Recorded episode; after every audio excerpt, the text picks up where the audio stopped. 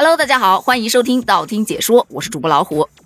最近双十一嘛，各大购物平台都在做活动，而各个网红的直播间那同样也是神仙打架。你要说熟知度最高的，应该就属于李佳琦了吧？他的直播间各种 Oh my God，对吧？但最近最火的网红啊，还真不是李佳琦，而是一个叫疯狂小杨哥的网红。最近江湖上流传着关于他的传奇，说他以一己之力把科技公司给干倒闭了。想想其实挺搞笑的啊。先说说这个小杨哥吧，他的人设跟李佳琦是完全不同的，他属于那种搞笑男人设。最早他是以拍短视频火起来的。他短视频当中就是他跟他哥哥两个人之间的爱恨情仇，时不时会搭上自己的父母，把一个受到全家排挤、整天不务正业、就爱打游戏的屌丝形象，那是演绎的淋漓尽致。他的直播间也特别有意思，人家直播间是问各种产品的性能啊、保质期呀什么的，但在小杨哥的直播间，你不管卖什么东西，网友的画风啊永远不对。比方说他卖洗洁精，大家都问。这玩意儿能喝吗？一次能喝多少啊？他就会极度暴躁的，这个不能喝，这个是用的，用来洗衣服的，洗衣服你们知道吧？你们懂不？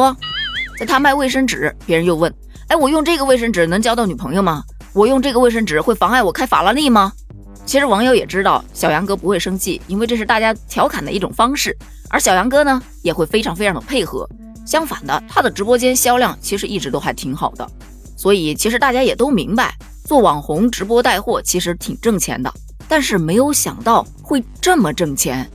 原因是什么呢？就是在最近，小杨哥在社交平台更新了一则动态，称自己花了一亿多元在合肥购置了一处房产，用来当做他们公司的全球总部。他说呀，这是他人生最大的一次消费。本身买房啊，并不是多大个事儿，而这个事儿引发大家争议的主要有两点。首先是他花了一点零三个亿。这可不是一笔小数目呀！一个网红哎，能拿出一点零三个亿去买一栋房子，想想就觉得，嗯，这钱是哪来的呀？不得是从消费者那儿来的吗？于是大家都酸了，网络直播真的好赚钱呐！人家双十一花一亿买楼，我双十一花一块钱薅羊毛，哎呦，这对比不是一星半点儿啊！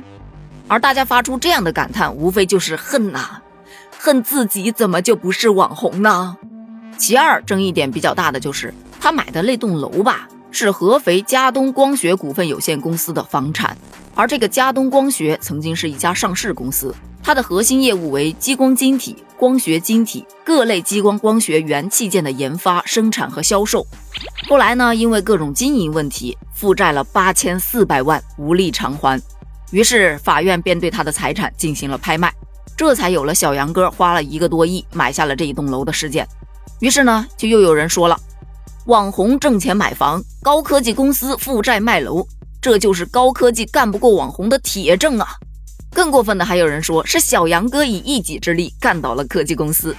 但是后来呢，小杨哥在直播中回应说：“哎，这个呀，真不是我干倒的，人家一七年就已经倒了，只是我现在把它买下来，而买楼呢，是为了把公司做得更大，帮助大家更好的就业。”据称啊，小杨哥的直播团队后面已经有一万多个员工了，而换了一个更大的厂之后，就可以招更多的人就业。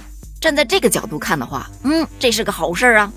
而且前面也说了，人家东光学欠了八千四百多万，这么大一栋楼拍卖，其实一般人还真买不起。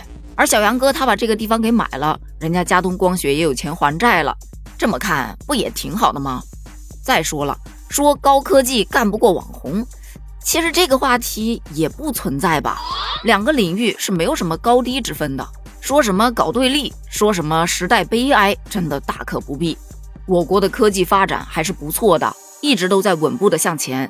不能因为一家退市的佳东光学，你就看衰我国的科技发展吧。再说到网红，其实啊，并不是说所有的人都能当网红的。虽说网红的门槛确实不怎么高。嗯，不需要太高的学历，也不需要太高的颜值，好像有特点、有特色，长了张嘴，谁都能干。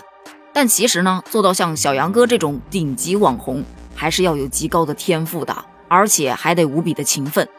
任何一个行业，如果说做到金字塔的顶尖，其实都还算比较挣钱的啊。但这种人寥寥无几，能在带货主播这么激烈的行业中杀到头部。怎么可能会没有点本事呢？对吧？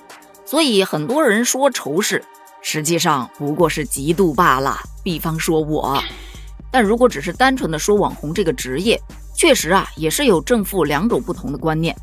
正向的观念可能就觉得网红嘛，给很多没有什么手艺也没有什么学历的人提供了就业机会，让他们能在这社会上有口饭吃。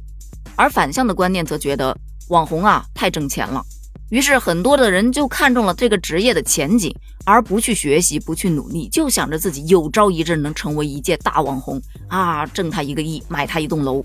所以有很多的家长会担心，以前孩子小时候的梦想都是我长大了要当医生，要当科学家，我要做警察，而以后可能孩子就变成了我长大了要当一个网红。这说起来就让人觉得有点悲哀了。但其实吧，一个正向的引导还是非常重要的。这两种观念其实也真的不能说谁对谁错，只能辩证统一的去看了。那么关于今天这个话题，你又是怎么看的呢？欢迎在评论区补充你的观点哦。咱们评论区见，拜拜。